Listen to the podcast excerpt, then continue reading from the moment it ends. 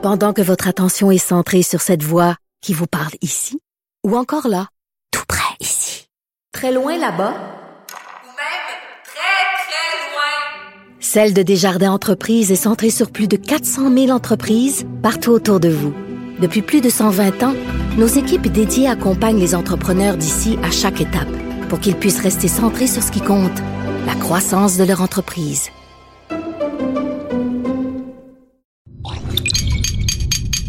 Cube Radio. Elles n'ont pas la langue dans leur poche. Elles disent ce qu'elles pensent sans détour. Une heure de remise en question et de réflexion. Geneviève Peterson.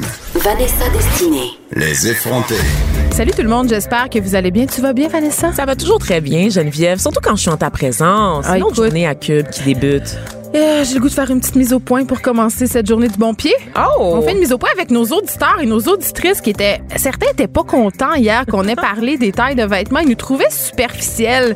Ils trouvaient aussi qu'on n'avait pas beaucoup de contenu puis qu'on n'avait rien à dire. Eh bien, Kenini, OK?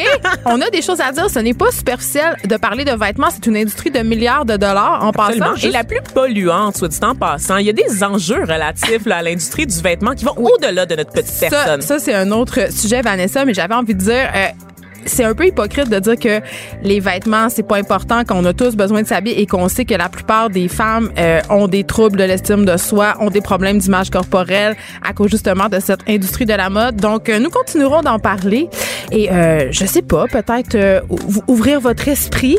Absolument. Et, on s'assume dans toute notre Ben oui. Ça veut pas dire qu'on n'est pas capable de faire du contenu. Ça veut dire tout simplement que on n'est pas unidimensionnel et qu'on aime aborder plusieurs choses de front, Geneviève Il y en Peterson. aura des histoires de sacoche Hein? puis de rouge à lèvres Ben aux ouais. effrontés. Puis on commence tout de suite avec une histoire de sacoche. Maï paiement Hein? en défaut de paiement. Ah, mon Dieu! Le meilleur titre de journal C'est bon, c'est bon. ever. OK, sur la une journal de Montréal, Maï paiement en défaut de paiement. Là, on rit, mais c'est pas drôle. C'est pas c'est drôle. c'est juste que le jeu de mots est trop délicieux. Et savoureux. Et je il- salue il le journaliste. Ah, je sais facile. respecter un bon travail journalistique, Geneviève, et je salue la personne derrière ce délicieux jeu de mots. Francis Alain, pour ne pas le nommer, qui a un, dé- un délicieux nom euh, lui aussi. Écoute, euh, Vanessa, Vedettaria ne rime pas toujours avec succès en affaires. On, on l'a vu souvent euh, par le passé et plus récemment avec euh, l'affaire Caroline Néron. Et là, c'est Maë Paiement qui, à son tour, se retrouve un peu en position délicate avec ses créanciers. Elle est poursuivie par la banque euh, pour 184 000 en fait, pour n'avoir pas honoré ses engagements. Euh, bon, c'est- hein? C'est Ah. sûr que c'est pas si le fun que ça, mais j'avais envie de dire, c'est un peu prévisible quand même, parce que qui a envie de d'acheter une sacoche avec un gros logo Maé dessus? Parce qu'on se rappelle que Maé Parfum, qui est le nom Oui. de l'entreprise qui a été lancée en 2009, vend aussi des bijoux et elle des sacs des à main. bijoux, avant des parfums, Non, des non, elle sacs à vend des bijoux Elle aussi, oui, oui. Il y a une gamme maintenant de produits pour la peau. Tu seras heureuse de l'apprendre, Geneviève. Vendu chez dans un jardin? Non, pas dans un jardin parce que c'est fini ça aussi, Geneviève. En Ouais. fait, euh, les, les difficultés de Maé Paiement peuvent s'expliquer par le fait que la plupart des entreprises avec lesquelles elle fait affaire lui ont décidé de lui tourner le dos d'abord dans Mais un parce jardin. qu'elle payait pas. Ben, dans un jardin qui c'est lui-même mis sous la protection Ouais. de Lafayette, évidemment, mais il y a aussi les boutiques San Francisco dont j'ai redécouvert l'existence. Ça existait encore. Je savais pas. Et Ben les boutiques. Marie-Claire aussi. Oh mon Ah, Dieu, mon hashtag Dieu. ma tante. Mais sérieusement, pour vrai, je je suis tout le temps un peu flabbergastée quand j'apprends que des vedettes un peu, puis là, c'est rien contre Maë Paiement. Non. Mais on dirait que c'est une stratégie qu'emploient certaines vedettes féminines quand leur carrière est un peu en phase-out, disons-le, de se lancer euh, vers la production de produits dérivés, mais ça fonctionne pas vraiment parce que qui dit phase-out dit les gens se désintéressent de toi, donc n'ont pas envie de porter quelque chose avec ton nom dessus, n'ont pas envie d'être associés à toi. Écoute. Et je vais aller même plus loin que ça, c'est quétaine. C'est très C'est quétaine. quétaine des produits associés aux artistes. Euh, Si ça marche pas pour J-Lo ou Britney Spears, ça, marchera pas non, pour mais Maë ça m'a- Paiement. je veux dire, il y a personne qui va aller à la pharmacie acheter un parfum, puis même s'il sent bon, se dire, hey, je vais donc bien acheter le parfum de Maï Paiement, puis me sentir au sommet de la mode. Personne. Il y a personne. Il y aura pas de stories Instagram sur ta virée shopping pour la gamme de produits a Paiement chez Jean Coutu. tu sais, Céline Dion vient de se lancer euh, dans les vêtements pour enfants non genrés. Elle, elle peut se permettre de, de perdre de l'argent. Oui. On s'entend. Fait que quand tu es une artiste ou un artiste qui veut se lancer dans le commerce au détail, il faut que tu sois prête à perdre ton argent parce que ça arrive une fois sur deux, j'allais dire deux fois sur deux, mais bon, Mais une qui réussit euh, beaucoup euh, à ce niveau-là, c'est Véronique Cloutier, qui s'est associée à l'aubainerie, qui a une ligne de vêtements. Mais je sais pas si vous avez remarqué, mais sur le linge de Véro, il n'y a pas de logo Véro. C'est pas écrit Cloutier, en mais c'est gros, en là que arrière. Moi, je trouve que c'est là que l'erreur, elle est. C'est de quand- surestimer l'amour que le public nous porte. oui, puis un peu laisser son ego l'emporter, c'est-à-dire tu mets ton tu mets même les grandes marques en ce moment Louis Vuitton, Burberry, Chanel essayent de d'enlever le plus possible leur logo parce que un ça fait parvenu, deux ce n'est pas à la mode de se promener avec un sac avec un- une espèce de gros lo- logo là. Les seuls qui peuvent se permettre chic. ça, c'est genre Lacoste, mettons, parce que c'est des grandes maisons de couture. Oui, mais ils ont fait leur carrière sur leur logo. C'est comme Adidas, c'est les Nike de ce monde. C'est un autre, c'est un autre registre. Mais, tu sais, Ricardo, c'est un bon exemple de réussite quant à ça parce que lui a bâti un empire, évidemment, avec son nom, mais pas avec sa face. Puis d'ailleurs, dans ses, dans, dans son plan marketing, dès le début, puis il le dit souvent en entrevue, il le dit, mon objectif, c'était de tasser ma face de là le plus rapidement possible pour que la, pour que la marque puisse vivre sans moi. Exact. Que ce soit des produits neutres, en fait, qui peuvent vraiment se retrouver partout, dans n'importe quel foyer, sans avoir ce petit côté-là, genre, je vénère cet artiste-là. Parce que le problème, le problème, il est là. Les sacs de Maé, euh, tu sais, s'il était beau puis il n'y avait pas le logo Maé, S'il était beau.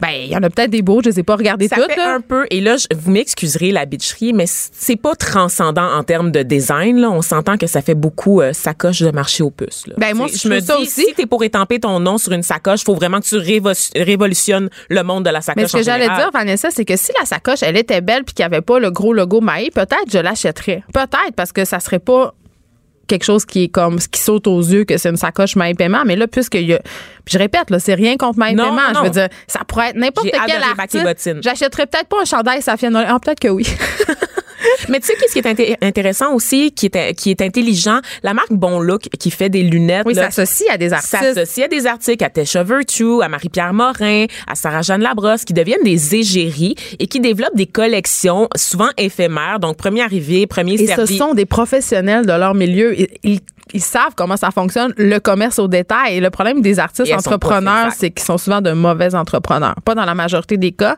Puis dans certains cas, tu sais, ils font des, des affaires vraiment pas intelligentes comme s'ouvrir des boutiques alors que ça coûte très, très cher puis qu'ils pourraient se contenter de vendre en ligne comme la plupart des gens. Ou Les détaillants, ils réhypothéquer. ferment leur boutique. Ou tu sais. hypothéquer leur maison Ah oui. plusieurs fois. Bon, donc, c'est le cas. bitch. Je suis pas, ben, c'est, écoute, c'est les journalistes, c'est dans les, c'est dans l'article, c'est Elle a les acheté l'ancienne maison de Véronique Cloutier. Donc, Maë Paiement, en fait, euh, c'est ça. Elle, elle était en affaire avec son ex-conjoint. Donc, Parce lui que là, aussi, ça va mal. là. Elle sépare, elle Ouais. sa maison. Et lui aussi visé par la poursuite, Ouais. en fait. Et en fait, ce qu'on apprend, c'est que euh, ils ont réhypothéqué leur maison, leur demeure qui avait été rachetée en 2013 aux mains de l'animatrice Véronique Cloutier. Donc, les restes vraiment de Véro. Euh, et cette maison-là a été ré- réhypothéquée pour garantir les prêts accordés à Ouais. Parfum. Le dernier emprunt, et c'est là que je suis tombée en bas de ma chaise, le dernier emprunt a été fait la semaine dernière, Ben, le c'est ça. 21 mars. Donc, t'es dans le trouble, mais pas à peu près. Puis tu continues d'emprunter. Tu continues d'emprunter. Ça n'a pas Mais d'allure. c'est pas savoir se retirer au bon moment. Puis Caroline Néron aussi avait l'air, puis continue de s'acharner pour sauver son entreprise. On peut les comprendre parce que. Mais combien tu de messages ça te prend Ouais, mais parce pour que. te dire que ça quand marche tu as pas, tout investi, ouais, mais quand tu as tout investi dans une entreprise, que tu travailles à la soirée de ton front, jour et nuit, 24 heures sur 24, 7 jours sur 7, je comprends que ça te tente pas Mais de la plug. d'ego, t'as parlé d'ego Ben, tout à l'heure. ça. Hey, l'engouement, il est pas là pour toi, mais il l'est pas. On t'aime beaucoup comme actrice, on, aime te voir On à la l'aime télé. comme actrice? OK.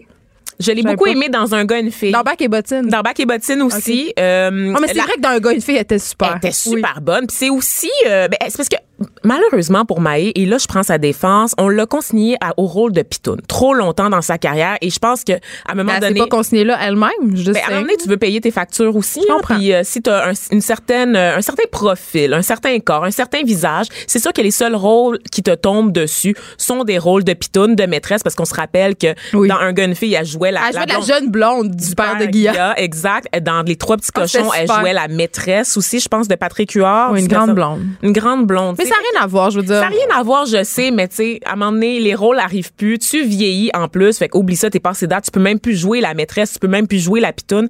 Qu'est-ce que tu fais Ben, pour tu joues la vieille bimbo. Qu'est-ce que tu veux? La vieille tenancière de bordel qui a de l'expérience? Je sais pas, mais. euh, C'est pas tout le monde qui peut jouer dans Cheval Serpent, là. Ça, c'est vrai. Oh mon Dieu. Ça, On salue Sophie Préjean. On la salue. On l'aime Mais- beaucoup. On l'adore, Sophie. On, On adore. Ceci- Là, on a l'air de, de- de deux bitches qui bitch. Non! Mais c'est juste. On dit les vraies affaires. c'est juste de dire euh, que se lancer en affaires puis de partir sa ligne de sacoche, c'est peut-être pas l'option la voie vers le succès quand on est une actrice, une Oui. chanteuse ou whatever. On Québec, souhaite pas la marché. chute. On souhaite pas la chute de voilà. On, on lui souhaite un bon succès. puis Ben, j'espère que ça va aller mieux. J'espère Oui. que ça va aller mieux parce que, évidemment, elle sépare avant sa maison, son entreprise est en difficulté financière, elle doit, ça doit pas aller bien pour elle. Donc, on lui souhaite quand même euh, euh, que tout ça se rétablisse et euh, de prendre du temps pour elle. Puis, elle n'a pas répondu aux appels des médias et je trouve ça bien. Oui, absolument. Ne, va pas te faire crucifier sur la place publique. Ne va pas à tout le monde en parle dimanche. C'est pas la peine. C'est sûr qu'elle va écouter ton conseil. Tu vas, tu vas mal paraître. Tu vas mal paraître.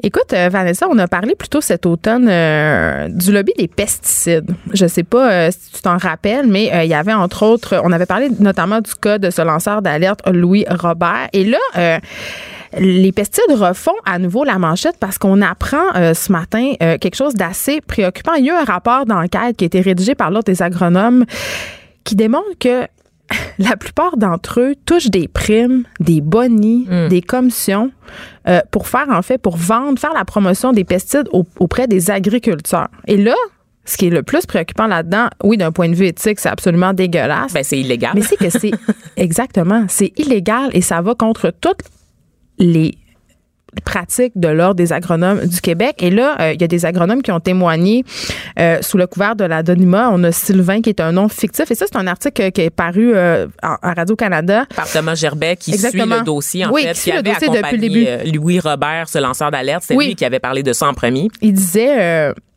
il recevait un voyage dans le sud s'il vendait assez de semences de maïs enrobées de pesticides.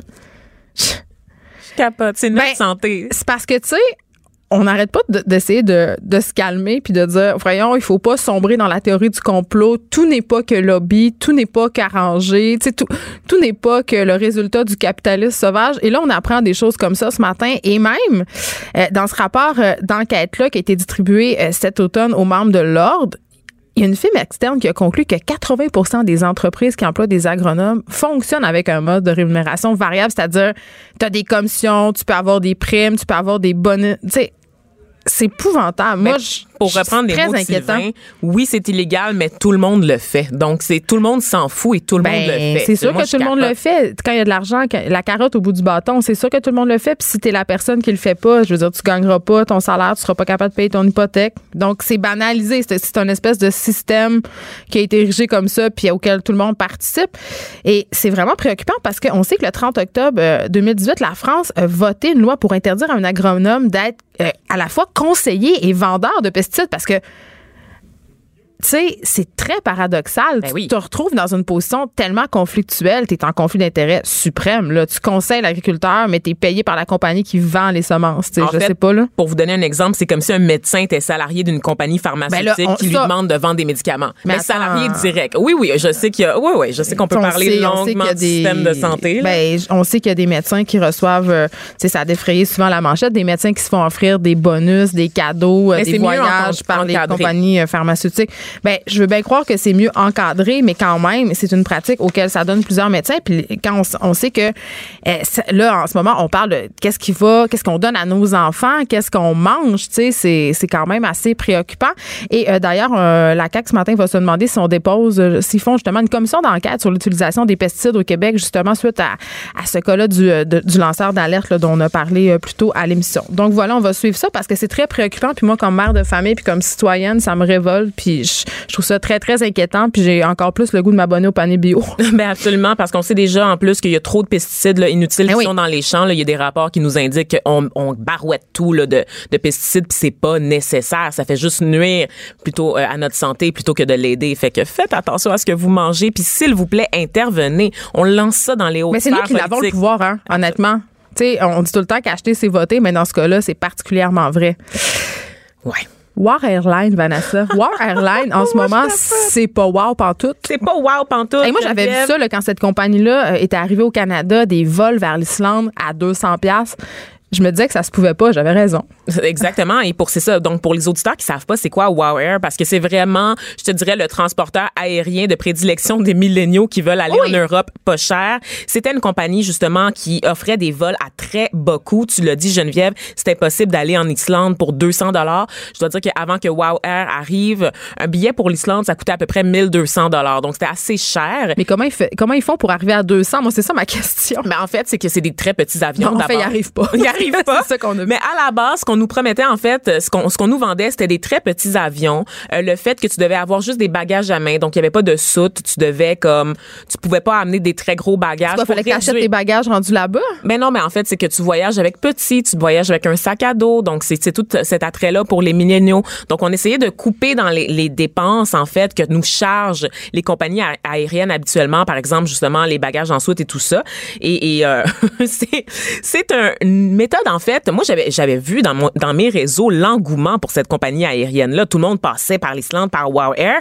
Mais là, on apprend que la compagnie, malgré ce, ce, ce produit-là super attrayant, a été en difficulté financière sur une très longue période. En fait, elle a dû cesser ses opérations ce matin. Attends, il y a des gens qui sont poignés là-bas, là. Sans préavis, Geneviève. Donc, des gens qui ont appris sur les réseaux sociaux qu'ils étaient en Islande en ce moment avec un billet acheté chez- chez Wow Air, mais qui pourraient pas revenir avec Wow Air. Donc, ils devraient trouver un autre transporteur aérien pour retourner au pays parce que la compagnie cesse ses activités immédiatement. Il n'y a pas de préavis. C'est pas la semaine prochaine, c'est pas à partir de maintenant, t'achètes des billets puis c'est plus valide. Non, non. T'es en voyage, t'es à l'extérieur du pays actuellement, puis t'as un billet aller-retour, mais finalement, c'est juste un aller. Oh, mais ça. Autrement dit, tu dois te magasiner un billet sur un autre site, puis Il y a aucune compensation m'est, financière. moi, ça m'est déjà arrivé pour vrai, Vanessa, euh, quand j'allais en France, euh, quand j'étais étudiante, euh, j'y allais quand même assez souvent pour des échanges, des voyages, et j'étais vraiment serrée, là, c'est-à-dire chaque scène était comptée. Puis si tu m'avais dit, euh, ben écoute, faut que tu te payes un billet de retour sur ta carte Visa, j'aurais été pas capable.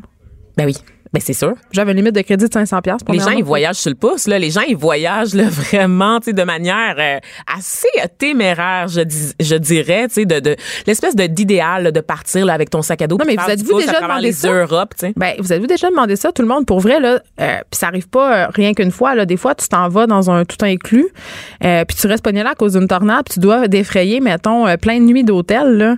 Euh, ça peut monter assez vite. Personne prévoit ça quand tu t'en vas en voyage. Hein. Tu calcules toujours ton, aux autres. Tu calcules ton montant de voyage, puis après ça, euh, tu te dis, ben, advienne que pourra, parce que évidemment, euh, les risques qu'il y ait une tornade ou que la compagnie aérienne fasse faillite sont vraiment minimes. Mais quand ça arrive, là, en tout cas, moi, à une certaine époque de ma vie, j'aurais pas pu me le payer le billet de retour. Il aurait fallu que j'appelle mes parents, là. Mm. ça aurait été ça qui aurait arrivé. Donc, pour ceux qui seraient présentement en Islande Oui. et qui nous écoutent, évidemment, Ben, évidemment, tout notre public islandais euh, est suspendu à nos lèvres. les dotiers de ce monde, Oui. euh, sachez que l'Office de, de la protection du consommateur a envoyé un communiqué afin d'accompagner les gens là, pour, euh, pour les Qu'est-ce aider. qu'il faut faire? Ben, en fait, euh, ils, ils expliquent, ils donnent des, des grandes lignes à savoir comment se faire rembourser le billet d'avion si on a fait affaire avec Wow Air. Je- J'invite les gens à aller consulter vraiment sur le site Internet parce qu'ils donnent des exemples, de, des cas de figure, en fait. Parce que là, ça se peut que tu aies acheté tes billets pour voyager dans quelques semaines et là, c'est caduque tout d'un coup. Exactement. Donc, on explique en fait euh, les espèces de fonds d'indemnisation des clients des agents de voyage. Donc, il y a plusieurs euh, recours dans la loi qui permettraient d'avoir une partie du remboursement, mais pour ceux qui sont actuellement à l'étranger, On va mettre, euh, on va mettre le lien euh, de, de cette euh, de cette truc du euh, de l'office de la protection du consommateur Oui, sur la page absolument. Facebook. Si vous avez acheté des billets avec War Air, vous pouvez aller voir là. Et là, tu sais Vanessa qu'aujourd'hui la CAC va déposer son fameux projet de loi sur la laïcité. Hein? On sait ça. Ah. Et là, on apprend que euh, la CAC veut retirer le crucifix du salon bleu. Ouh! Donc voilà. Et là, je sais pas moi qu'est-ce que je pense de ça? Je vais te dire Vanessa parce C'est pas que vrai. ben honnêtement. Moi, le crucifix à l'Assemblée nationale, ça me dérange pas vraiment. Dans le sens où euh, je trouve que ça fait partie de notre histoire. Donc, qu'on le retire ou qu'on le laisse, ça me, ça me laisse un peu indifférente. Mais j'avoue que je, je suis dans l'équipe de ceux qui aimeraient qu'il soit laissé là. Ah, non pas, ouais. par- mais peut-être déplacé par contre. Ben voilà. Pour pas qu'il soit euh, au-dessus justement euh, du chef qui siège là comme si Dieu avait même main sur Ben, l'Assemblée nationale parce que le symbole c'est ça le symbole est très fort mais je le déplacerais peut-être une petite shot pour que ça soit juste un vestige de notre passé euh, un, un- un- un artefact muséal disons-le comme ça tu sais pour euh, mais voilà je je Tu fais partie de ceux qui le garderaient. Moi, je fais partie de ben, ceux pas, qui... pas à cet endroit-là. Ouais. Tu sais, je le déplacerais. Parce que là, évidemment, le, le symbole est très fort. Le message que ça envoie, c'est. C'est euh, toute une contradiction, là. C'est comme pas ben- notre religion. La nôtre, oui, mais pas celle des autres. Tu sais, c'est ben, en même temps, c'est notre signal. histoire, c'est notre religion. Pour vrai. Mais la- en France, tout le monde prend toujours l'exemple de la laïcité en France. Mais c'est pas un exemple, la laïcité en France, Bon, Vanessa. bon, on a parlé souvent, c'est de On l'assimilation. l'a on l'a vu avec tous les attentats aussi que c'est clairement pas une voie à suivre, n'est- n'est-ce pas? Parce que la répression, ça crée encore plus de radicalisation, soit dit en passant. Mais tu sais, je le mettrais au musée de l'Assemblée nationale. moi, Oui, exactement, On je laisse une place de de, choix place. dans notre histoire, puis on, on arrête de le mettre justement euh, au-dessus euh, de cette fameuse chaise où on a l'impression que justement Dieu a aimé sur les décisions de l'État. Parce que ça, c'est un message vraiment très bizarre à envoyer aux citoyens. Donc voilà. question, a pas question de brûler la croix, Geneviève, mais je pense qu'elle pourrait être retirée, déplacée ailleurs. pour Ben, il, va être, il va être d'envoyer un- retiré du Salon Bleu, ce qui est peut-être euh, une bonne chose euh, euh, si on, on tient compte justement euh, ben, de tout la, le métissage qu'il y a au Québec, justement de la pluralité des religions, de la pluralité des identités, mais aussi de la laïcité de l'État. Moi, on en a parlé souvent cette émission-là, euh, puis euh, vous le savez, là, moi je suis pro-voile, euh, euh, mais sauf que Ben, en fait, mais c'est je suis pas pro-voile. c'est ben, je suis pro-voile dans, dans, dans la mesure où c'est un choix euh, libre et aussi dans la mesure où les femmes qui portent le voile le portent pas dans des fonctions étatiques et dans la mesure où le voile ne cache pas le visage. Exactement. Donc voilà. Mais moi, par rapport au voile, c'est qu'on n'est pas nécessairement pro-voile. Ce qu'on veut dire, c'est que le voile, c'est pas un idéal pour les Moi, femmes. pro-liberté de choix de religion. Exactement. C'est ce qu'on dit, c'est qu'on veut pas marginaliser les femmes, davantage les femmes qui font le choix de porter le voile. Il faut les accompagner. La meilleure façon d'intégrer ces femmes-là, c'est pas de les forcer à retirer leur voile, mais de les inviter dans la société québécoise de, de façon à ce que trois générations plus tard, leurs filles ne portent plus le voile. tu sais. Exactement. Elles s'en défassent par elles-mêmes. Donc voilà, donc euh, on apprend ça, là, que la motion prévoit justement de déplacer le crucifix du Salon Bleu pour le mettre en valeur dans l'enceinte du Parlement. C'est correct. Moi, je trouve ça, je trouve que c'est une bonne chose. Ouais, Voilà. ouais, ouais, ouais, ouais. Mais là, on n'a pas fini d'en entendre parler là, de toute la saga euh, du projet de loi sur la laïcité. Ah, ben là, Et on j'aimerais ça. reprendre euh, quand même euh, les mots de notre collègue Richard Martineau, dont j'ai lu la chronique ce matin, et je suis d'accord avec sa chronique. Qu'est-ce qu'il disait? Il a émis une mise en garde à l'intention du gouvernement Legault qui s'est avancé en présentant son projet de loi en parlant de la protection des valeurs et de l'identité québécoise. Attention, faut pas associer ce projet de loi sur la laïcité à la, aux valeurs québécoises Ah non, ou à pas du tout. pas du tout. C'est deux choses complètement différentes et ça envoie un très mauvais signal d'associer nationalisme et neutralité de l'État. Ça n'a rien à voir. C'est quand même un raccourci qu'on fait Eh là là. malheureusement trop souvent.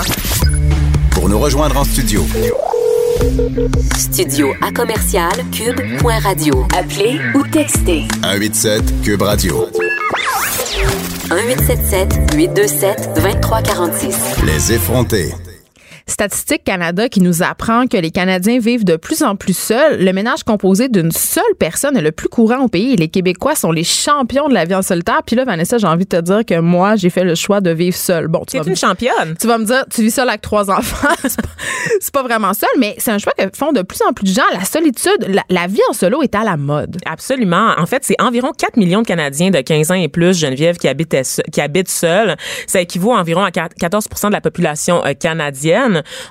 En comparaison, un quart de siècle plus tôt, seulement 1,7 million, donc 9% de la population vivait seule. Donc quand même, ça monte assez rapidement. En 25 ans, il y a comme une espèce de changement. Et toi, tu vis, vis seul. Est-ce que tu as le goût un peu de nous parler de ta vie en, en solo avec tes trois enfants? Ben j'allais j'allais te demander. je, je- Geneviève? je suis certaine que tu vas m'en reparler plus loin dans, Ben dans ta oui. chronique, mais je, je me demandais c'est quoi le pourcentage des gens qui font un choix de vivre seul parce que les gens qui vivent seuls passent par dépit parce qu'ils n'ont pas le choix parce que soit ils se sont séparés ou soit euh, leur conjoint ou leur conjointe est décédé, mais il y a des gens comme moi qui font le choix de vivre seul alors qu'ils pourraient vivre à deux ou qu'ils pourraient vivre à- avec d'autres personnes en colocation.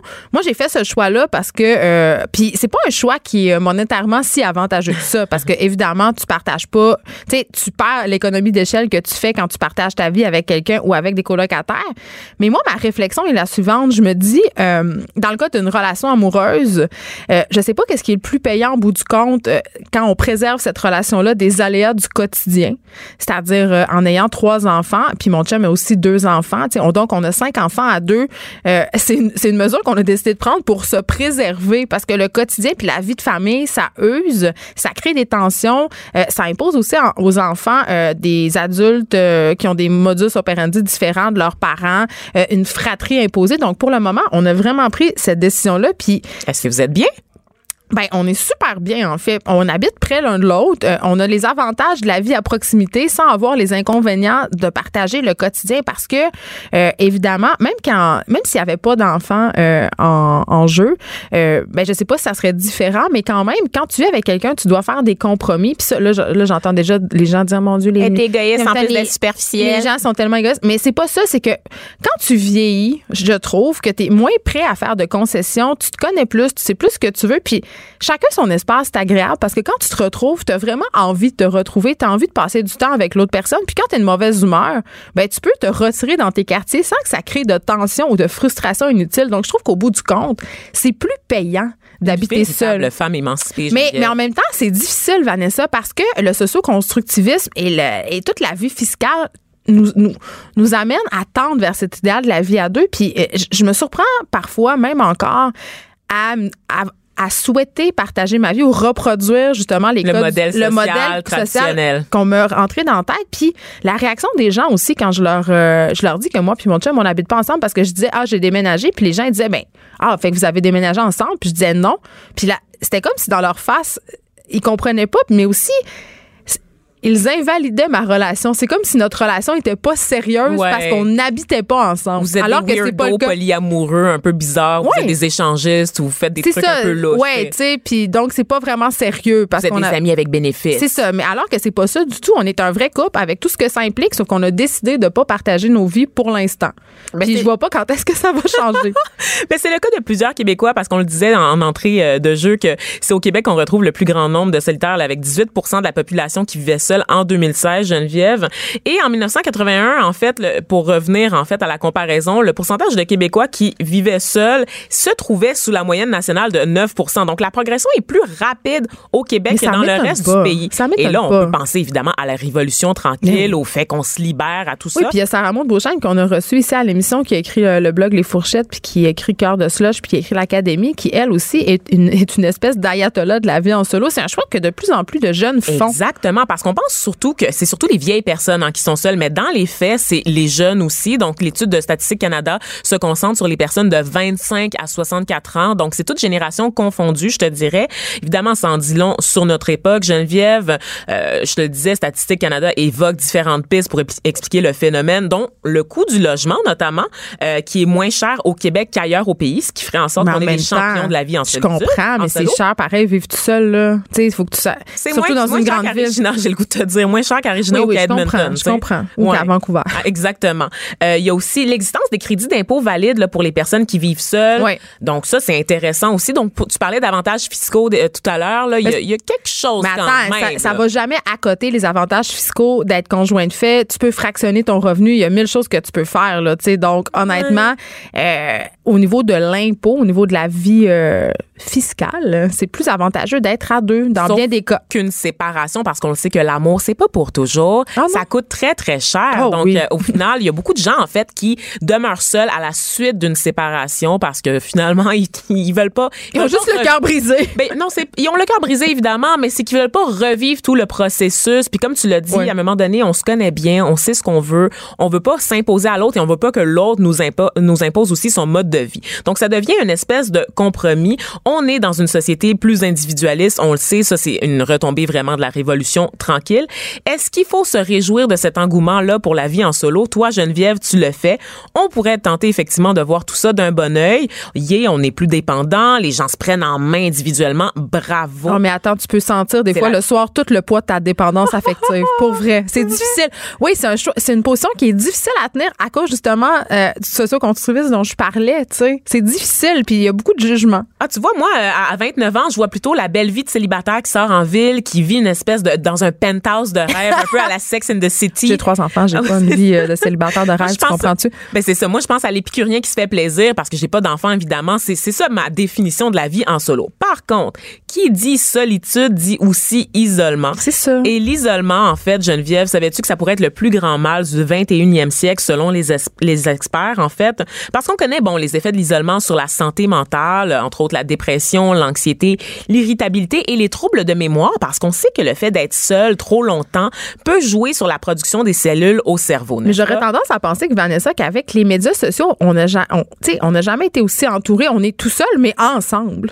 Ben, on est tout seul, on est ensemble, effectivement, mais on est ensemble, tout le monde en détresse un petit peu quand Au moment, même. on peut se parler. Ben, Moi, je passe des grandes soirées à, à discuter avec mes chums de filles sur euh, Messenger. de Mettons, tous tes problèmes, parce que souvent, sur tellement. les réseaux sociaux, les même gens... les problèmes que je m'invente. Mais ce qu'on sait des réseaux sociaux, c'est que les gens projettent le meilleur d'eux-mêmes, une version vraiment aseptisée de ce qu'ils vivent au quotidien. Hmm. Et non, c'est pas vrai. En fait, il y a un gros stigma associé à la solitude parce que quand tu dis que tu es seul, il y, a- il y a le fait d'aimer être seul puis de s'assumer, tu sais, mais il y a le fait d'être seul de manière involontaire et Ouais. ça, généralement, ben, tu sais, c'est associé. On dirait que tu as un défaut de fabrication. C'est pas normal de vouloir être seul ou de se ramasser tout seul. Il y a, Il y a- quelque chose qui cloche. Il y avait Rosébie Automne euh, Morin qui avait fait un, un truc pour Urbania. Elle était allée voir une fille qui vend des câlins. Pour les gens qui se sentent seuls. C'était très euh, embarrassant de regarder, de regarder ça. C'est pas une ancienne comédienne? Non, non, c'était aux États-Unis. Ah, OK, parce que tu vois, il y a des gens qui font des sacoches, puis il y en a d'autres qui donnent des câlins. Mais c'est ça, mais il y a des gens qui se payent des câlins, qui se payent de l'affection parce que ce qui est très difficile quand tu vis seul, c'est pas le, le- Souvent, on a tendance à penser que c'est les besoins sexuels qui sont pas comblés, alors que chaque, non. tous et chacun sait qu'on peut se satisfaire soi-même. hein, Absolument. pas? Puis le sexe, Mais- moins t'en as, moins t'en as besoin. Mais la tendresse, la tendresse, toucher quelqu'un, euh, tu sais, être dans les bras de quelqu'un, ça, c'est plus difficile. Ça peut être vraiment tough, là, vivre ça. C'est pas pour rien que les prostituées ont encore des clients aujourd'hui. Hein. Les courtisanes, on le sait, c'est vieux comme le monde. Les gens vont chercher de la compagnie parce que tu sais aussi qu'il y, a beaucoup- il y a beaucoup de facteurs aggravants liés à la solitude, entre autres le genre. Donc, par exemple, les hommes ont plus tendance à s'isoler socialement. C'est le fait que en vieillissant, les hommes ont moins de réseaux que les femmes. Tu sais, les femmes, on devient maman, on, on, on s'appuie les unes sur les autres, alors que les hommes ont tendance à se refermer sur eux-mêmes. Donc, C'est ça vrai crée que beaucoup de détresse. c'est vrai qu'on a plus tendance à, à être en communauté nous les filles. Je, je dis tout le temps avec mes amis à la blague, je dis est-ce qu'on est rendu des vieilles divorcées qui parlons contre nos ex, qui haïssent les hommes? On est On papote en faisant un des peu, tartes. un peu, avec notre ribambelle d'enfants qui courent autour. Mais en même temps, ça fait du bien d'avoir cette communauté-là. Euh, on s'est beaucoup appuyé sur la relation amoureuse, je trouve, ces dernières Oui. décennies, dans la culture occidentale. Là, je pense qu'on est dans un virage, Vanessa, t'en parles souvent, un virage d'amitié, c'est-à-dire on s'appuie sur nos amis, on cultive nos amitiés aussi. Parce qu'il y a beaucoup de personnes qui, malheureusement, quand sont en couple, laissent tomber leurs amis, tu sais. Absolument. Puis après, ben, C'est le désert. Tu sais qu'en fait, sur Kijiji, il y a des services pour louer des amis qui se sont. Oui, oui, oui, c'est une grosse affaire chez les milléniaux, entre autres, parce que tu disais, ben, on est, on est connecté, mais c'est parce qu'on est connecté virtuellement. C'est mais quand tu as besoin de quelqu'un pour sortir, juste pour aller voir un film, pour faire une sortie au resto, pour faire une activité extérieure, du plein air, c'est difficile parfois. Tout le monde est tellement pris dans sa vie, tellement, Mm. tout le monde est pris dans son confort. Donc, il y a des services qui offrent la location d'amis. Et donc, pour revenir à la solitude, Geneviève, je te disais que ça a des effets sur la, la santé mentale, mais évidemment aussi sur la santé physique. En fait, l'isolement va augmenter le risque de mort prématurée. Mais voyons pourquoi? Ben parce que en fait, c'est que c'est lié à la qualité de vie, en fait, la vie sociale. Fait qu'on est des êtres sociaux, on a besoin de contact. Absolument. Donc, on parle là, de personnes là, qui, qui vont souffrir, qui vont avoir des pressions artérielles élevées, des maladies cardiaques, l'obésité également. Donc, dans le fait de rester seul, il y a certains experts qui avancent que le fait de rester longtemps pendant, euh, de rester seul pendant très longtemps est plus nocif pour la santé que le fait de fumer 15 cigarettes par jour. C'est pour dire. Ah, non, mais quand même, on est rendu. Ben oui, j'ai de la misère à croire ça. Non, non, tu ris, tu ris, mais signe que tout ça est à je ris pas, j'ai la bouche ouverte. non, mais tu sais, signe que tout ça est à prendre au sérieux, Geneviève. Tu sais qu'au Royaume-Uni, le gouvernement de Theresa May a créé en janvier 2018 un ministère consacré à la solitude, a Ministry for Loneliness. Et là-bas, ce, pas parce que ministère-là, la population est vieillissante. c'est entre autres, la- Oui, le, oui, vieillissement de la, fa- de la population, c'est clairement un facteur. Ça va être un prendre enjeu dans pas long ici aussi. là. Exactement, on le voit dans les CHSLD. En fait, tu sais d'où c'est parti cette idée-là de créer un ministère pour la solitude, c'est qu'ils ont réalisé un sondage auprès de 200 000 personnes aux Nations Unies et ils se sont rendus compte que la majorité des, des personnes âgées de 65 ans et plus avaient, ça faisait plus qu'un mois qu'ils n'avaient pas parlé à un autre humain. Donc, pour 200 000 personnes, plus qu'un mois qu'ils n'avaient pas parlé à d'autres humains. Hey, c'est Euh, triste, Vanessa. La solitude en général touche à peu près 9 millions de Britanniques. Donc, je te dirais que c'est le, le- le premier pays occidental à vraiment faire une longue enquête sur le sujet, ce qui a mené à la, à la création de ce ministère-là. Et la solitude, veut, veut pas, ça finit par exercer une pression qui est non négligeable sur le réseau de la santé, en raison justement des problèmes pour la santé mentale et des problèmes pour la santé physique. Il y a des, on sait qu'il y a des gens plus âgés qui se rendent à l'urgence un peu pour rien, juste pour voir Oui, pour parler à d'autres humains. Et donc, on sait que, bon, les personnes les plus touchées par la solitude, les personnes âgées, celles qui donnent les soins, les personnes en deuil, les nouveaux parents aussi se retrouvent souvent isolés. Donc, Ben, quand plus pas- jamais. plus tout le monde te fuit, en fait. T'as la peste, basically. Euh, les nouveaux arrivants, les personnes qui ont un handicap. Donc, vraiment, il faut faire attention à la solitude. C'est pas, c'est pas quelque chose qu'on peut traiter à la légère. C'est beaucoup plus, beaucoup plus sérieux que l'on croit. Et si vous avez le temps aujourd'hui, là, appelez donc votre grand-mère, appelez donc votre tante, vérifiez autour de vous si vos amis vont bien. Donc, de- demandez-leur, prenez le temps de leur demander s'ils vont vraiment bien. Ah, je sais pas si. Moi, j'avais j'avais fait j'avais pris une résolution euh, l'année dernière d'appeler une fois par semaine euh, un membre de ma famille à qui je parle plus ou moins. Ah! Ça a tenu deux semaines. Je suis vraiment une égoïste. C'est quand même plus longtemps que ton défi euh, du mois sans alcool. Donc, euh, faut voir quand même vraiment une réelle motivation, Geneviève. Je te salue. On s'arrête un petit peu. Il y a Thomas Levac après la pause. Les effrontés. Joignez-vous à la discussion. Appelez ou textez 187 Cube Radio. 1877 827 2346. C'est toujours un grand plaisir de recevoir notre collaborateur Thomas Levac à ce micro. Comment tu vas, Thomas Levac? Bien et mal en même temps. Je vais, je vais bien dans mon. C'est comme d'habitude. Oui, comme d'habitude. J'ai- Je suis bipolaire de- d'attitude. Je suis plein de joie, mais un peu, un peu tout croche.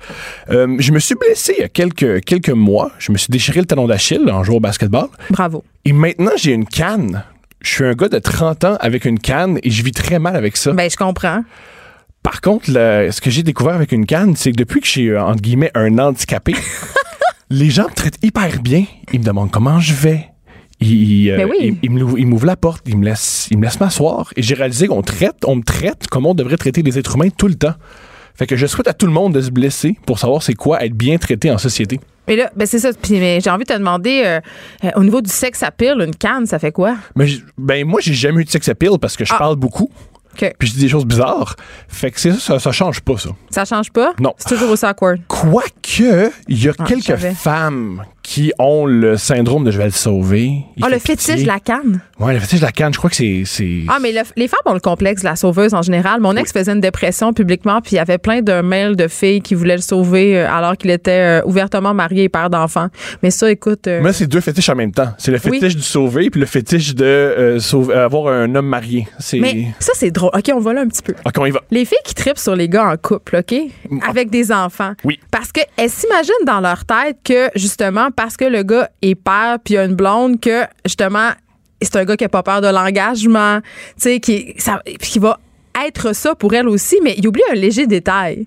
C'est parce que si le gars, il l'a fait avec quelqu'un d'autre puis avec une autre femme, Mhm. c'est peut-être pas clair qu'il va le refaire avec toi. C'est- pas ça va pas c'est pas comme ça. C'est pas un exact décalque. Tu vas pas aller prendre un gars qui a une femme et des enfants puis te dire "Hey, wow, il va me faire trois enfants puis il va m'épouser comme la première." Je- Il veut revivre ça. Il veut revivre trois enfants. Je pense mais- pas moi.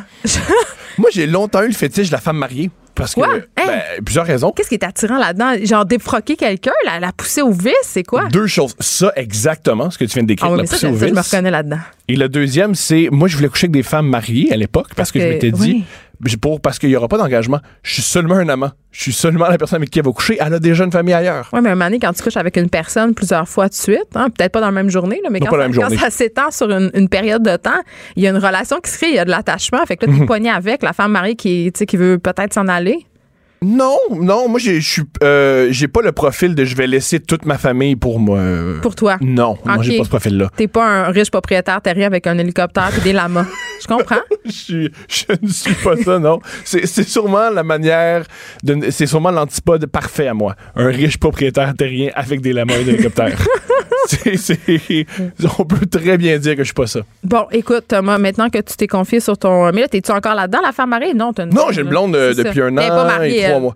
Non, elle est pas mariée. À ce que tu saches. Parce que de- des fois, tu sais qu'on connaît jamais vraiment les gens, Thomas. Hein? Ben non, ben ça fait, un bout qu'on vit ensemble. C'est- Si elle est mariée. Peut-être qu'elle s'est vais- mariée en Guadeloupe une fois sur un coup de tête puis que son mariage n'est pas valide au Québec. Là, tu sais. Ah, mais j'y souhaite. Si, c'est c'est un beau mariage, ça. J'y souhaite. Comme Mick Jagger qui allait se marier sur des îles pour pas que ses mariages soient valides. Mais il fait bien. Aussi, c'est- je trouve ça. Je, je peux pas comprendre la, la 17e femme de Mick Jagger qui fait comme, ben, je pense que je suis la je- bonne, je suis la bonne, Je je suis la bonne. spéciale. Oh! Bon, alors, on a digressé un peu, mais toi, tu es venu pour nous parler de la saga du pharmacien. Oui. Parce qu'on sait que, euh, bon, le pharmacien euh, Olivier, de son petit nom, euh, s'est fait rentrer dedans parce qu'il avait un peu remis les pendules à l'heure sur son site quant aux injections de Mhm. vitamine pour les cancéreux. Et là, il y a eu du hate, il est passé à tout le monde en parle, c'est tout le kit. Là, ça a dé- on- mais là, Ça a on- dérapé, à mon avis. Tu ressens le besoin d'en parler encore. Oui, c'est euh, ça que je comprends pas. Ben moi je trouve ça, je trouve que c'est un, un événement complètement fou qui euh, qui est nouveau en, en 2019, en, dans le 21e siècle, que on peut attaquer quelqu'un et le faire virer fou sur Facebook. Je trouve Ben, que c'est quelque chose de, de nouveau et je trouve ça complètement. Déjà ils ont une des, ils ont, ils ont pas simplement euh, attaqué l'homme sur Facebook, ils l'ont aussi attaqué à son à son à son travail. Et le Ben, truc ils ont trouve- attaqué sa blonde aussi. Là. Il sort avec Inza Desjardins. C'est très triste, Ils ont appelé au boycott de ses livres. ce qui est très très très très triste. Quand Et je le- dis il, je parle des gens. Là. oui, et le plus fou que j'ai entendu, c'est qu'ils ont trouvé son adresse. Ben oui. Et ce que, Ils je trouve fou, là- ce que je trouve fou là-dedans, c'est que moi, je connais pas l'adresse de aucun de mes amis. Je connais même pas mon adresse. Voilà, quand les gens m'in- m'invitent chez eux, faut toujours que j'ai texte. Hey, c'est quoi ton adresse déjà? Et Hey, eux, le ils ont, on le- parle-tu des numéros de téléphone? Je connais même pas le numéro de téléphone de mon chum, je le Ouais. connais pas. et eux, ils ont, ils ont eu l'énergie et le temps d'aller chercher ça. Je trouve ça fascinant. Mais c'est comme si tout le monde se liguait dans un seul et même but, faire tomber une personne qui a juste euh, émis un- une opinion éclairée sur Ouais. un sujet. tu sais. Si t'es euh, fâché du pharmacien, j'étais un peu. Comment tu peux être fâché de quelqu'un qui t'explique des études? Non, puis qui explique des études avec un ton complètement bon enfant. là. Ouais, Tu sais, très doux. dire, il est pas en train de te dire, hey, si tu fais la promotion de l'injection de vitamine C, t'es un débile mental, tu devrais aller en prison. Il fait juste dire, peut-être que ça a des vertus pour certaines personnes, mais scientifiquement, voici les faits. Mhm. C'est tout, là. C'est vraiment. C'est c'est minuscule. C'est vraiment, vraiment minuscule le ton qu'il y a et la haine qu'il reçoit. Et en plus. C'est le pharmacien. Il n'y a pas de pouvoir. C'est pas quelqu'un de puissant. Il y a une émission à Explora. Je sais même pas c'est quoi Je Explora. pensais même pas que ça existait encore, cette Voilà. chaîne-là. C'est une chaîne euh, à la Discovery Radio-Canadienne. J'en ai aucune idée. Si, mettons, il y a des- il y, a des terroristes qui kidnappent mon père, qui Ouais. disent Eh, on va l'assassiner si tu nous dis pas c'est quoi le poste de Explora. Je vais regarder mon père dans les yeux puis faire une bonne vie, pas. Tu le sais. J'ai aucune idée. J'en j'en reviens pas qu'on en, on en veut à un animateur d'Explora. c'est ça dans la vie, ton ennemi, quelqu'un sur une chaîne que je sais même- même pas comment. la- Quand j'appelle, je sais même pas comment l'avoir. Attends, Thomas, c'est quand même quelqu'un de très populaire sur les médias sociaux quand même. Le pharmacien, il a beaucoup de followers, tu sais. Ouais, tant que ça. Ben, j'imagine. C'est ça. Oui. Attends, on Google. C'est Continue. c'est quand la dernière fois que le pharmacien est devenu viral? Ben, C'est pas quelqu'un de puissant. ben, je sais pas, pour vrai. Attends, on regarde c'est pas quelqu'un de. C'est un petit ennemi. Et aussi, c'est juste le messager. Hey, Il y a quand même 213 000 personnes qui le suivent sur les médias sociaux. Là. C'est minuscule. Ben non, là. Marie-Pierre Morin a quelque chose comme 300 000 personnes. La part des, de mes la amis page Facebook sont des effrontés a même pas 800 likes. En passant, venez la like. Ouais, non, la- la- Je, veux, je veux battre le pharmacien pour euh, créer des polémiques. On peut créer une polémique en disant euh, Hey, c'est euh, vacciner ses enfants, c'est extraordinaire. On va créer une polémique. c'est- Ah oui, exactement. C'est, je trouve ça aussi triste à notre époque que vacciner ses enfants puis croire que la Terre est ronde, c'est maintenant un, un state politique. Ben oui, mais on est là-dedans. C'est, hey, moi, genre, je veux que mes enfants aient pas la rougeole, puis je crois que un- la Terre est une sphère. Là, là, c'est, c'est, Ben, est-ce que c'est pas dû au fait qu'on s'informe beaucoup justement sur Internet puis que là on tombe dans des vortex de parce que j'ai moi j'ai fait un texte sur euh, les anti-vaccins. OK, Mhm. je disais euh, en fait c'était sur le journal de Montréal, c'était un billet de blog, je disais que la vaccination devrait être obligatoire euh, pour rentrer à l'école ou rentrer à la garderie puis je confessais dans ce texte-là avoir fait partie à une certaine époque de ma vie euh, des anti-vaxxers. C'est-à-dire j'étais allée sur des forums de maternité, j'étais en mal de ma peau, j'étais enceinte puis évidemment en proie à des angoisses absolument incommensurables et là euh, j'ai tombé sur un, un fil de discussion sur la vaccination et très vite j'ai commencé à lire là-dessus. Puis là je suis tombée dans une espèce de vortex de textes anti-vaccins avec écrits par des infirmières, des médecins européens. C'est toujours un peu ça, sont très loin ces médecins-là. ces infirmières tu sais, c'est toujours ça. Et là, et là, ça m'a assez fait capoter pour que je remette en question le calendrier de vaccination de ma fille jusqu'à temps qu'une infirmière du CLSC me ramène à la raison. Mais je me dis, si moi, une femme euh, éduquée, qui réfléchit, se laisse en guillemets, enfiroipée par euh, le discours anti-vaccin. J'imagine euh, Lucie, euh, qui a pas un secondaire 4, puis là, j'ai rien contre les Lucie. Peut-être que tu t'appelles Lucie puis tu as un doctorat en physique quantique. C'est pas ça que je veux dire. J'ai juste choisi un nom. En tout cas, une personne, OK? Oui. Une personne qui a pas de nom, qui habite nulle part. Tu sais, elle est sur Internet, c'est facile de se laisser. La désinformation, c'est c'est- c'est- ça marche, c'est bien fait. J'ai un Thomas? truc qu'on devrait se rappeler, je crois. Internet, c'est pas fait pour apprendre, c'est pas fait pour s'informer, c'est fait pour. Ben, un peu quand même. Je crois, moi, je crois qu'Internet, plus en plus, c'est fait pour regarder de la pornographie et pirater Game of Thrones. C'est tout. Il faut pas. Mais toi, tu vas chez le mécanicien, OK? Ouais. Ton char a un problème. Tu vas chez le mécanicien, puis le mécanicien dit Ouais, en passant, j'ai appris tout sur YouTube. Tu lui donnes pas ton Mais ça char. peut.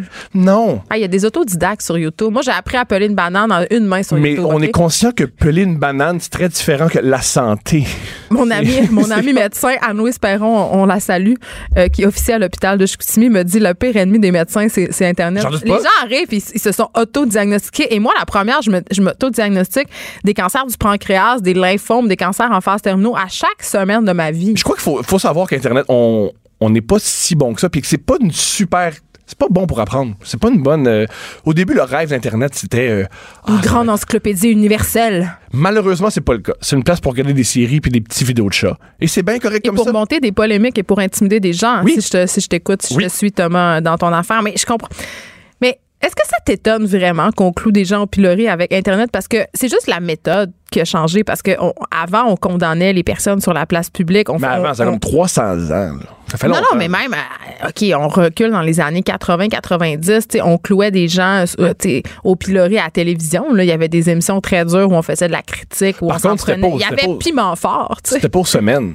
Non, c'est ça. C'est maintenant, c'est vraiment que c'est le côté quotidien de l'affaire qui fait la différence? Oui, je crois, que, euh, je crois aussi pour l'avoir fait à quelques reprises, il y a une adrénaline qu'on vit. C'est vraiment excitant de fait? quelqu'un. Ben, des fois, ça arrive de, quelqu'un sur Internet.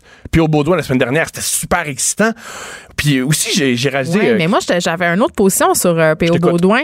Ben, je, je questionnais beaucoup la façon dont il s'y était pris pour dénoncer euh, cette réalité-là, c'est-à-dire avoir filmé le chauffeur de taxi. P.O. Baudouin, c'est l'influenceur qui pouvait pas payer là, dans un taxi. non, c'est pas un influenceur, c'est un P.O. Baudouin. Faut arrêter de leur donner des métiers à ces, à ces C'est gens-là. un gars C'est d'Internet sur YouTube. Ça, ça- oui, voilà, ça c'est le bon terme. Exactly. T'es un gars d'internet sur YouTube, C'est c'est ça. Exactement ça. il s'est filmé en live parce que le chauffeur de taxi euh, refusait sa carte Visa cadeau. Euh, Puis moi, ça m'a quand même soulevé la question. Sur le site de Visa, on se targue quand même de dire que la carte Visa cadeau, elle peut être utilisée partout où les cartes Visa sont acceptées, donc dans les taxis. Fait que je me disais quand même. Ça- il l'a attaqué, c'est très très très très très méchant de prendre Attends, son téléphone et Bien de sûr, c'est ça que je dis, c'est que la méthode est vraiment discutable. agressive. Ben, C'est pas- aussi, c'est pas discutable, c'est très agressif. C'est utiliser son pouvoir, son following pour intimider un pauvre chauffeur de taxi qui veut juste se faire Pouvoir payer un, puis une pouvoir qu'il n'a 8 pas. Il a réalisé qu'il n'avait pas de pouvoir. Ben, En tout cas, il avait le pouvoir de se faire niaiser Oui. anti-péché. Il y avait beaucoup plus, il y avait beaucoup plus de gens qui voulaient le Mais crucifier que c'est le- quoi, Thomas? On va réfléchir ensemble. Est-ce que intimider les gens qui intimident, c'est la bonne façon? Parce que souvent, moi, je partage euh, sur ma page Facebook, euh, il y a des hommes qui m'envoient des, des, des commentaires euh, sexuels Oui. ou, ou- ou inappropriés. Puis quand je partage les, ces, euh, ces screen captures-là que je fais, je masque toujours le nom de la personne. Parce que je veux pas que cette cet homme-là, la plupart du temps, ce sont des gars ou des messages des haineux. Ben, on peut recevoir des messages haineux quand même de des femmes, ça m'arrive assez régulièrement, mais je, je, crois pas qu'intimider les gens qui intimident, c'est un bon message à envoyer. La loi du talion, ça a jamais mené nulle part. Fait que c'est pour ça que je questionnais quand même euh, tous les médias qui ont sorti des articles un peu P.O. Baudouin bashing. Tu sais, je trouve que ça participe au cercle de la haine. Je, c'est intéressant, c'est intelligent. Moi, ma, mon, ce que je crois et mon contre-argument, c'est, je crois que la, la peur de, de la représailles, c'est vraiment, vraiment, vraiment fort chez quelqu'un. Et si, dans, dans les prochains jours, dans les prochains mois, il y a beaucoup, beaucoup de gens qui vont, qui vont faire attention, qui vont plus utiliser cette, cette méthode-là, Hey, de prendre pas, un téléphone et d'attaquer parce ont peur de la représailles. Je crois que dans la vie, Je te parle de la peine de mort, OK? oui. La peine de mort. Mais on, on est loin de la peine de mort. Non, et- mais la peur de la représailles. Est-ce que c'est la, la peine de mort, c'est la représailles suprême, OK? On s'entend-tu? Dans la vie, là, il n'y a rien de pire que d'être condamné à mort. Tu vas mourir, tu sais. Sauf que ça a été prouvé par les études aux États-Unis que dans tous les États où la peine de mort euh, est encore Oui. quelque chose qui est pratiqué, le crime ne baisse pas. il y a une, il y a une- Donc, il y a une- dans l'immédiateté du geste, la représaille souvent n'a aucune prise sur la contre, il y a personne. une. euh, il y, a une, il y a une hypothèse morale, une philosophique par rapport à ça. Certains disent que la peine de mort, le problème, la raison pourquoi il y a encore des crimes, c'est que la peine de mort, tu te dis, c'est tellement grave que je peux faire le crime parce que je vais avoir une, une peine qui est équivalente. Fait que si je fais un crime, c'est correct parce que je veux Mais c'est payer pas pour mon... dissuasif. C'est ce que je veux dire. Par contre, si ce qu'on a fait à P.O. Baudouin, c'est pas un c'est pas un crime grave, on l'a pas assassiné. On l'a assassiné sur la place publique quand il est, même. pas, il, est, il est encore en vie, il est encore sur Internet, il fait encore son Mais peut-être métier. qu'il va faire une dépression à cause de nous. Mais malheureusement, c'est pas encore le cas. On le sait pas. C'est différent. Ben là, on le sait pas, puis on spécule. Par contre, ce qu'on Peut-être peut... qu'il y a de la détresse. Ça m'étonnerait qu'il ait vécu aucune détresse psychologique des suites de, ce- de tout ce bashing-là. là. Il a attaqué quelqu'un. Des fois, c'est Oui, malheureux, mais quand Mais- tu... Mais je tu- questionne quand même encore intimider l'intimidateur. J'ai bien. Moi, j'ai Est-ce qu'il a bien vraiment, été intimidé ou il a été moqué? Parce qu'il faut Ben pas oublier aussi Quand que- tout Internet se met contre toi pour rire de toi, c'est assez intimidant. C'est aussi ce que je vais proposer. J'allais proposer, c'est que tu peux aussi, dans la vie, Internet, c'est pas un endroit où tu es obligé d'aller. Tu peux aussi fermer Internet. Est-ce que ce que ça, c'est vrai, mais c'est On difficile. oublie quand le monde dit Ah, le monde il rit de lui sur Internet. Tu peux malheureusement fermer ton Tu téléphone. peux faire comme MyPaiement puis pas répondre aux appels. Tadam! Et ce que j'allais, c'est ce que j'allais proposer aussi, c'est qu'avec toute la haine qu'il y a sur euh, Facebook, c'est il y a un grand, euh, pas un, il y a un- il y a un grand joueur de baseball qui dit des choses, des phrases bizarres. Une des phrases qu'il a dit, c'est il n'y a plus personne qui va là, il y a trop de monde. Et je pense que c'est ce qui se passe avec Au baseball, tu Ouais, il disait, dire? au, ben, ben, il disait au baseball, c'est euh, un restaurant, puis il disait allez-vous au resta- à tel restaurant, puis il disait non, plus personne va là, il y a trop de monde. C'est ça. Je crois que c'est ce qui se passe avec Facebook. Il y a tellement de gens maintenant.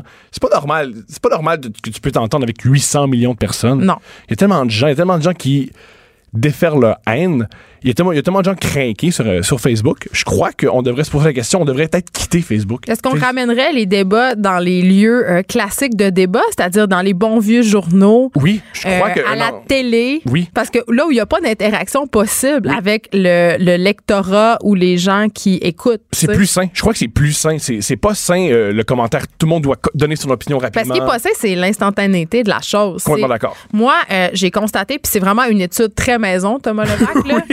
Euh, je reçois. Oui, euh, juste euh, un petit mot sur les études. Ça me fait beaucoup rire qu'on dit j'ai lu une étude. Les parce études, on n'a jamais lire. lu une étude de notre vie. Ben, moi, on lit un article. Attends, Thomas, moi j'attends. Je les invite à l'émission régulièrement, les études, et refusent tout le temps mon invitation. Mais écoute, j'allais dire, par rapport à, à l'immédiateté, l'instantanéité, j'ai remarqué que je reçois beaucoup plus de messages inappropriés tard le soir. Là, on Quand les gens se sentent seuls, quand ils sont cocktails aussi, ils ont Mhm. bu deux, trois petits verres, puis là, ça leur tente d'écrire à la chroniqueuse ou à l'animatrice des choses, tu sais. ou- Oui. Tu sais, fait qu'on on, on est courageux dans, certains, euh, dans certaines heures plus que d'autres. Ou Ben quand, oui, quand- ou quand Bobonne est couché aussi, souvent. Ah, des fois, ils ont des, ils ont des amoureuses, Ben, les gens qui écrivent. Souvent. Faisons une parenthèse, ça, parce Ben, que ça me fascine. Il y a une parenthèse pas longue parce qu'il reste une minute et demie. les, les, Parle-moi, s'il te plaît, des hommes qui t'écrivent. Comment ils t'écrivent? Est-ce qu'ils font des fautes? Est-ce que Ah, mais euh, ben, salut, ça va avec un S. Yeah. ça, c'est souvent ça, Je l'ai fait souvent, ça. Pas à toi, mais à, à d'autres jeunes filles. Mais j'espère que. euh, mais mais quelqu'un qui le fait ironiquement, ça peut être attachant, ça peut être très drôle. Moi, je, je pourrais rire de ça. T'es consciente que tu vas avoir beaucoup de salut, Ah, ça, me va dérange pas. Écrivez-moi salut, ça va. Je vous réponds pas de toute façon. Après ça, il y avait un pompier de la rive sud qui voulait me voir parce qu'il m'avait vu avec le Mel euh, dans un- un- une émission. où Je faisais, euh, je remettais en question la fidélité à tout prix dans les couples sur le Mm. long terme. Et on aurait dit que pour certains hommes, c'était comme si j'avais dit, hey, moi, je suis une fille vraiment disponible. Vous pouvez m'écrire, puis je vais vraiment aller au motel avec toi. C'est vrai. À chaque fois que cette émission-là est rediffusée, Thomas, sans arrêt, je reçois des invitations. Tu sais, hey, tout le monde, je veux juste le dire une bonne fois pour toutes genre, je suis pas, je suis pas tant disponible. Même si vous m'écrivez pour m'offrir une partie en l'air dans un motel au coin de la 10 puis de la 30, ça va pas arriver. Je pense qu'on devrait finir là-dessus. Je crois- C'est le meilleur, la meilleure fin. Au fait qu'écrivez-moi pas, mais faites m'envoyer votre recette de pain aux bananes. Oui. Euh, je suis toujours, il y a des gens qui m'envoient des recettes, j'aime, j'aime beaucoup ça. Ah, ça, c'est Continuez. gentil. Continuez. Ouais, les gens sont bienveillants. Cube Radio.